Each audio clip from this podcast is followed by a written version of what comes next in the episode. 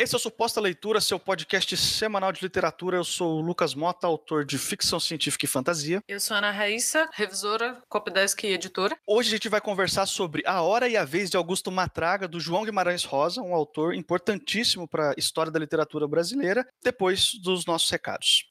E se você que está ouvindo a gente aí também escreve, tanto eu quanto a Raíssa podemos te ajudar. Eu presto o serviço de leitura crítica. É um serviço dedicado a ler o seu texto e analisar cenário, personagem, trama, ajudar você a construir do ponto de vista artístico e estrutural o que, que funciona, o que, que não funciona na sua trama, ajuda você a dar uma arredondada na, nas arestas do seu texto, se é que você entende o que eu quero dizer, né? Eu presto o serviço de copydesk, de revisão, que é a etapa depois que o seu livro está pronto, depois que o seu livro já passou pela leitura crítica, você já já fez as reescrituras necessárias e quer participar de um edital, você está com um projeto para autopublicação, é só falar comigo. Os links vão, a gente sempre deixa aqui. E se você precisar do trabalho dos dois, a gente pode conversar também. Se você precisar da leitura crítica do Lucas e da revisão posterior, é só falar com a gente. Se você quiser conferir o nosso trabalho, eu vou deixar no, no link da postagem aí os textos que eu já tenho publicados. São dois livros e dois contos, todos eles revisados pela Raíssa, a maioria também com serviço de edição dela. Então você confere o trabalho dos dois em, em uma coisa só, em uma obra só, beleza?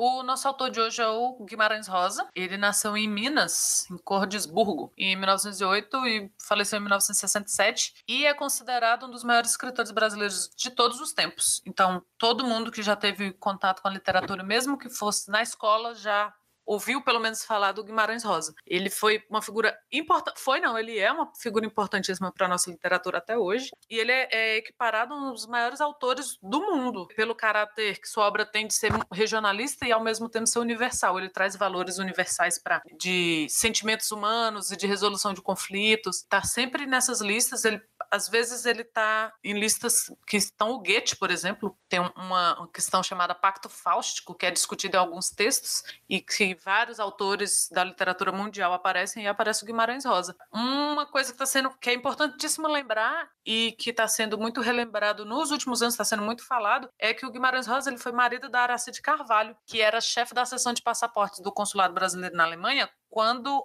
o governo Getúlio Vargas resolveu se alinhar ao governo nazista da Alemanha e emitiu uma circular secreta que restringia a entrada de judeus no Brasil. Então, os passaportes tinham que vir com um J de judeu para que eles não fossem aceitos, para restringir mesmo essa diáspora né, dos do judeus da Alemanha ou do, da Europa em geral para o Brasil. E Aracide Carvalho simplesmente ignorou isso, que é uma atitude muito corajosa, e ela simplesmente colocava os passaportes a serem assinados pelo cônsul ou pelo superior dela, ela simplesmente colocava assim o J e muitos, muitos, muitos judeus é, e milhares de pessoas que vivem hoje no Brasil vivem aqui porque são descendentes das pessoas que ela ajudou a, a fugir, né? O Grande Sertão de Veredas foi dedicado para ela e dizem que ela ajudou na revisão e na edição do, do livro e de todos os trabalhos posteriores dele. Tem um filme muito interessante, a gente vai deixar o link aqui, um documentário, aliás, sobre, sobre o trabalho dos dois juntos, da Aracide Carvalho e do Guimarães Rosa. Bom, e como sempre, fica para mim fazer sinopse. Para quem não conhece a história aqui do Guimarães Rosa, A Hora e a Vez de Augusto Matraga, conta a história desse personagem, do título Augusto Matraga, que é um fazendeiro já assim à beira da falência, já em decadência, porém ele é um, um homem muito altivo, muito orgulhoso, muito chucro, muito duro, assim, aquele estereótipo assim do praticamente daquela figura clássica brasileira do interior, do coronel, assim, né? Ele não chega a ser um coronel, mas ele tem todo o comportamento como se fosse. Então ele tem uma relação de dominação muito forte com a mulher dele, com a filha dele, e uma relação de dominação muito forte também com os homens dele, com os capangas que ele contrata para ser os jagunços dele lá na fazenda. No começo da história, a mulher dele, após anos de um casamento frustrado, ela decide fugir com a filha e vai para os braços de um outro fazendeiro ali da região que acolhe ela e, e decide cuidar dela. O Augusto se sente totalmente traído por isso e por uma questão de honra, aquela honra bem, bem machista, assim, não, tenho que ir lá fazer justiça. Assim, ele não, não quer nem recuperar a mulher, ele quer ir lá e matar a mulher, matar o cara que levou ela. E aí ele vai atrás dos homens dele e descobre que os homens dele, na verdade, não são mais os homens dele, são de um outro, um outro fazendeiro lá, porque ele não estava pagando os homens dele há muito tempo. Ele não estava tendo condições de sustentar, e aí eles foram trabalhar para outra pessoa que podia pagar. E assim, aqui a questão do orgulho, do ego, né? O ego dele vai escalando. Primeiro ele quer vingança da mulher, mas primeiro ele quer quer se vingar dos homens dele, então ele vai lá para recolher esses homens e tentar intimidar os caras para voltar a trabalhar para ele mesmo sem receber. Só que ele chega lá, ele é pego numa emboscada, ele apanha, apanha, apanha beira da morte e ele acaba acontece um negócio lá que ele cai num barranco e o pessoal dá ele como morto. Ele ah, morreu, ele não tem como sobreviver a essa queda. Mas ele sobrevive de forma muito assim debilitada e ele é resgatado por um, por um casal muito humilde que mora numa casinha muito, muito velha. E, e ele acaba saindo de uma vida de orgulho e de uma vida de, de crimes muito pesada por, uma, por um extremo oposto. Por uma vida humilde, por uma vida que tem uma ligação espiritual muito forte, ele tem alguns diálogos muito significativos com o padre. Enfim, essa é uma história de um personagem que, que começa no extremo da, da escrotidão do ser humano e ele passa a ter uma jornada de humildade, assim, a vida pisa em cima dele e ele tem que aprender algumas coisas com isso. Eu não vou dizer o que acontece no final, embora seja uma história muito antiga. Eu prefiro não, não revelar aqui os detalhes do final da história para caso você que não leu, você possa aproveitar o máximo possível da, das surpresas que a história tem para oferecer. A gente pode já categorizar logo de cara como um, um faroeste. É um faroeste assim bem brasileiro, bem regionalista.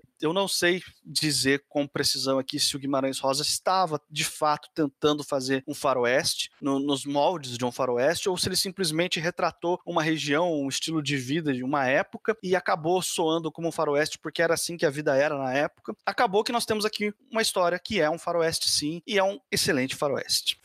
Uma coisa que eu acho interessante, aliás, é um, um texto todo muito interessante, é como o caráter, né? Essa cara de faroeste que a gente já pensa no faroeste americano, né? E, cara, em nenhum momento parece assim. Você tá lendo e você vai percebendo o como é regional. E ele vai falando do nome dos lugares, que são lugares que existem no norte de Minas, aqui, é sul da Bahia, norte de Minas, aquela região que é chamada de Sertão Mineiro. E ele vai falando o nome das cidades. E quem conhece o interior, assim, ou um pouquinho do interior, você vai percebendo, assim, não é uma simples transposição da história de faroeste para o interior de Minas. É uma história que muito provável de acontecer ali mesmo e, e das pessoas levarem aquele tipo de vida, né? Aqueles grupos de jagunços, que eu acho que jagunço é um nome específico, né, para o Nordeste, eu não sei muito bem, mas que são pessoas que levam essa vida assim, não, eles meio que fazem vingança paga. Ah, fulano sacaneou aqui, ó, vou chamar meu amigo fulano, aí ele vai lá acertar a conta. E as famílias que vivem ali, o modo de vida daquelas famílias, e ao mesmo tempo que é muito regionalista, não é uma história que você tem que conhecer, ah, você tem que ser brasileiro brasileiro, falar português e conhecer um pouquinho do sertão para entender aquilo. Ali. Não, é esse caráter universal, né, das discussões universais. O Augusto, ele, Augusto Esteves, esse nome dele, ele passa muito tempo pensando no, nas filas da putice dele e pensando em se redimir. Mas claro, ele não tá ele virou um cara religioso, mais místico assim, mas ele não virou um cara bonzinho. Ele tanto que ele fala que ele vai pro céu nem que seja porrete. Ele ele tomou aquilo ali, eu vou, eu vou pro céu e eu, nem que eu tenha que trabalhar duro e, sabe, baixar a cabeça e engolir orgulho e não sei o quê, mas ele tá fazendo aquilo ali de teimosia, não, eu vou porque ele percebeu tanto que ele tinha levado uma vida e ele discutiu isso algumas vezes ao longo do texto de, de como eles chamam, né, de pecados mortais e de ter feito tanta gente desgraça na vida de tanta gente, ter feito tanta gente infeliz e ele tá procurando um jeito de reverter aquilo. A própria mulher, a própria filha que vão embora, os jagunços dele vão embora. A hora que ele toma uma surra, bicho, o os jagunços dele, que estão amando de outro cara agora, mas o texto deixa claro que assim, os jagunços antigos do outro cara estão ali. Mas os jagunços que eram jagunços dele são os que mais batem, porque os caras estão com ódio dele. Você vê o tanto que o cara era ruim. Os próprios jagunços estão ali, ó, e querem tocar fogo, e pica ele na faca, e xingam e, e exacerbam o negócio, porque os caras estavam com muito sangue no olho. Ele era respeitado na cidade, ele era muito temido, porque ele era muito filho da puta. Assim. A gente não mencionou, mas eu acho legal a gente falar um pouco sobre o gênero literário. Embora esse, essa história tenha sido publicada originalmente num, num livro chamado Sagarana, de 46, como um conto. É um livro de contos, né? Então ele foi publicado originalmente como um conto, e se você for procurar a crítica literária em geral, categoriza essa história como um conto, ele tem um ar meio que de novela. A estrutura dele apresenta alguns elementos de novela, então ele já tem um pouco mais de personagens do que um conto pede. A duração dele é um pouquinho maior, ele tem um pouco mais de páginas do que é normalmente atribuído a um conto. Então, assim, ele é um conto meio que com cara de novela, a gente pode dizer, mas ainda assim eu, eu não vou aqui discordar da, da crítica e do, do pessoal, dos, dos acadêmicos que têm estudado essa história há muito tempo. Então, eu, eu continuo categorizando como um conto, embora pros padrões modernos hoje, do que a gente tem hoje dentro do mercado literário, ele tem essa cara assim já indo para novela. A minha edição, que é da, da editora Nova Fronteira, não sei se é um tratamento que a Nova Fronteira dá, mas é como novela mesmo, tanto que ele foi publicado separadinho. Mas tem, assim, se você for procurar para ler textos sobre o não só resenhas e resumos, principalmente resenhas, mas não só resumos, mas eles sempre ficam nessa, é uma novela, é um conto, a novela é um conto, por ter sido publicada em conjunto. Mas é o que o Lucas falou, a gente vai manter o que as pessoas que estudam, que estão falando sobre, categorizam mais como conto do que como novela, mas cabe nos dois, eu acho.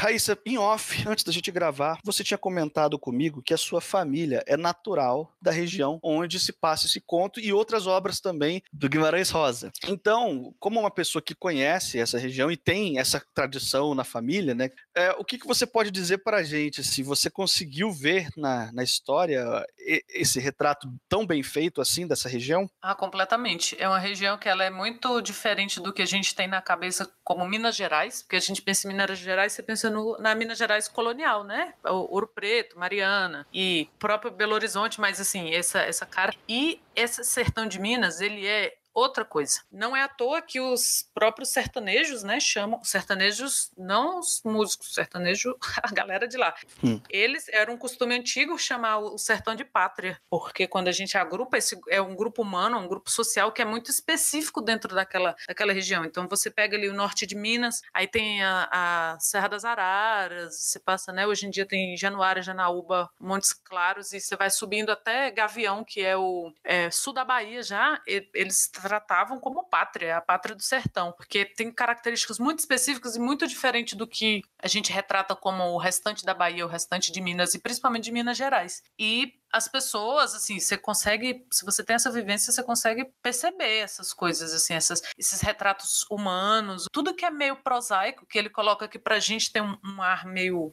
muito diferente, é aquilo ali. E tem uma coisa que eu acho interessante, todas as aulas que eu já fiz, todas as discussões que eu já tive sobre Guimarães Rosa, sempre dá uma tretinha. Ah, o Guimarães Rosa inventa palavras. Sim, ele, ele tem essa característica. E o que eu acho mais legal, assim, ele coloca palavras ali no meio que fazem completo sentido ali, que você você não fica perdido, você não tem que procurar, consegue dar uma unidade ótima ali para o texto lexicalmente falando. Só que tem muita coisa que na academia, por exemplo, as pessoas, ah, ele inventou, não é inventado, gente. Tem muita coisa que o pessoal fala assim mesmo. Claro, tem essa distinção. O léxico que ele inventa, a forma, até a própria forma de estruturação de, de palavras, que às vezes não, não tem artigo, essas coisas, muita coisa é do Guimarães Rosa, mas muita coisa é dessa região de Minas. Ele inventou completamente isso, ninguém fala assim essas palavras. Não. Inclusive, ele fala que, que os, um certo bando lá está contando para uma pessoa que eles não foram para outra cidade X. Por, cidade não, né? São como se fossem vilas. Porque a maleita estava dando do outro lado do rio. Maleita é malária. E eu levei um tempo na minha vida para perceber que era a mesma coisa. Que são porque eu escutava minha avó falando de fulano teve maleita, não sei o quê. Que a do... quando fala tal coisa tá dando do outro lado do rio, que, né, que tá, tá tendo um surto de, da doença X na comunidade que mora do outro lado ali. E é muito interessante a forma como ele pega esse jeito tão particular de vida, e aí é a forma de viver, é a forma de, se organizar socialmente, e, e, é o léxico, e é a forma que fala, e ele transforma isso no, no, universal, né? Ele traz isso para todo mundo que lê, para o Brasil inteiro, vamos dizer assim, e torna aquilo tão único ao mesmo tempo e tão inteligível para todo mundo.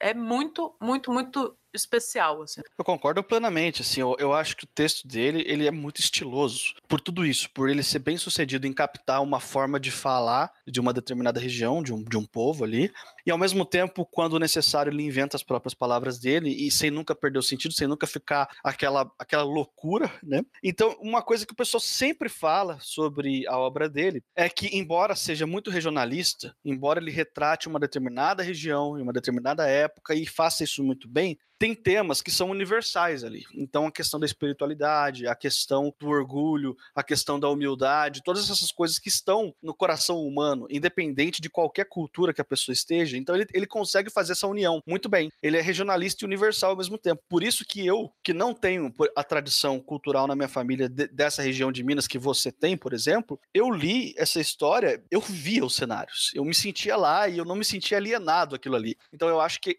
esses aspectos universalistas me levaram para dentro da história, claro, juntando a habilidade do autor de ser de ter um texto muito único, muito estiloso. E eu já vou adiantar aqui uma opinião minha também que eu ia guardar mais pro final, que até então, para mim, o Machado de Assis era a grande referência de do autor inalcançável assim, do, do Brasil, assim, o cara que fez os melhores textos e que ninguém nunca vai se comparar. E eu continuo achando o Machado de Assis com a sua importância muito próximo disso que eu tô falando, mas agora eu sou obrigado a dar essa cadeira para mim, pro, pro Guimarães Rosa aqui. Eu não consigo, eu não consigo pensar em alguém conseguindo fazer algo próximo do que ele fez. E, e eu só li essa história. Isso é importante dizer. Eu não conheço a obra do Guimarães Rosa profundamente. Eu nunca tinha lido. Essa foi, foi o meu primeiro contato. E eu já estou totalmente impressionado eu não preciso de mais para colocar o cara num pedestal, assim. Para mim, ele, ele realmente agora é o meu atual é, grande inalcançável, assim, de, digamos assim, semidivindade da, da literatura, da escrita aqui no Brasil. Ah, mas eu concordo. Eu vi alguém comentando, acho que na internet, não lembro. Ah, se Guimarães Rosa não é o maior escritor do, Bra do Brasil, ninguém mais é. Eu, eu acho também, embora eu tenha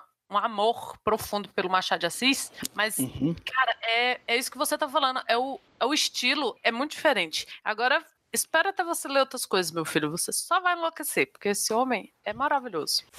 Só para citar rapidinho esse conto aqui, A Hora e a Vez de Augusto Matraga, teve duas adaptações para o cinema aqui no Brasil. Uma delas é de 65, outra é de 2011. Essas duas adaptações para o cinema, as duas têm o seu valor, foram premiadas. É, a primeira, a mais antiga, eu não assisti, não tive a oportunidade ainda, mas ela entrou para a lista dos 100 filmes mais importantes da história do cinema brasileiro, então tem um, um valor ainda histórico maior. Essa mais recente, de 2011, eu assisti, achei excelente, é muito bacana. É, ainda tem assim um, um diferencial diferencialzinho para você que gosta da, da produção audiovisual brasileira. Tem um diferencial porque é uma das últimas filmagens do Chico Anísio e do José Wilker. Os dois fazem papéis nesse filme aí, que não são papéis muito grandes, mas que dá uma abrilhantada no filme. É muito legal ver os dois em cena, assim, num filme tão brasileiro, tão regionalista, enfim, tão com a cara nossa, assim. Fica a recomendação aí, se você gostar do conto, vá atrás dos dois filmes. Eu não vi o mais antigo, mas eu posso recomendar esse mais recente de 2011 aí, que eu assisti essa semana. Bom, Raíssa, a gente já tinha conversado sobre a Hora e a Vez de Augusto Matraga em off antes, então a gente meio que sabe a nota um do outro aqui. Mas vamos lá, como se a gente não soubesse, como se eu já não, não tivesse certeza do que, que você vai falar sobre esse conto. Qual é a nota que você dá de 0 a 5? Tadá! 5. 5 sem pensar. E você, depois de toda essa rasgação de seda que fizemos aqui, qual será? Assim, tecnicamente seria um 5, mas esse, esse é o tipo de obra que ele tá, para mim, acima de notas. Eu eu, eu diria que a, a Sibila, ela escreve as resenhas de livros dela lá no Momentum Saga, o, o, o, site dela, ela fala muito sobre ficção científica, enfim. E ela tem as notas que ela dá também, de 0 a 5, mas alguns livros ela não dá notas, ela escreve essencial é uma leitura essencial. Assim. Então, eu acho que roubando um pouco dessa classificação que a Sibila dá lá nas, nas, resenhas dela, eu diria que esse livro, além de ser um nota 5, de ser maravilhoso, eu, eu diria que ele é essencial. Assim, tem que ler, assim, é, vale a pena, mesmo que não seja muito o seu estilo de leitura, leia essa história, porque é uma história curta e você vai ter contato com um dos maiores autores do, do, do Brasil, se não for o maior. Esse foi o Suposta Leitura dessa semana. Você pode assinar o nosso feed no agregador da sua preferência e receber os episódios sempre que eles forem publicados. Estamos disponíveis também no Spotify, se você preferir é só procurar lá Suposta Leitura, mas vai ter o link para tudo isso aí na descrição, na postagem, caso você prefira simplesmente copiar, colar ou clicar no link lá. Eu sou o Lucas Mota, você pode me seguir tanto no Twitter quanto no Instagram, no mrlucasmota. Eu sou Ana Raíssa, também estou no Twitter, é, Ana Raíssa, com dois N's, dois R's e dois S, e até semana que vem.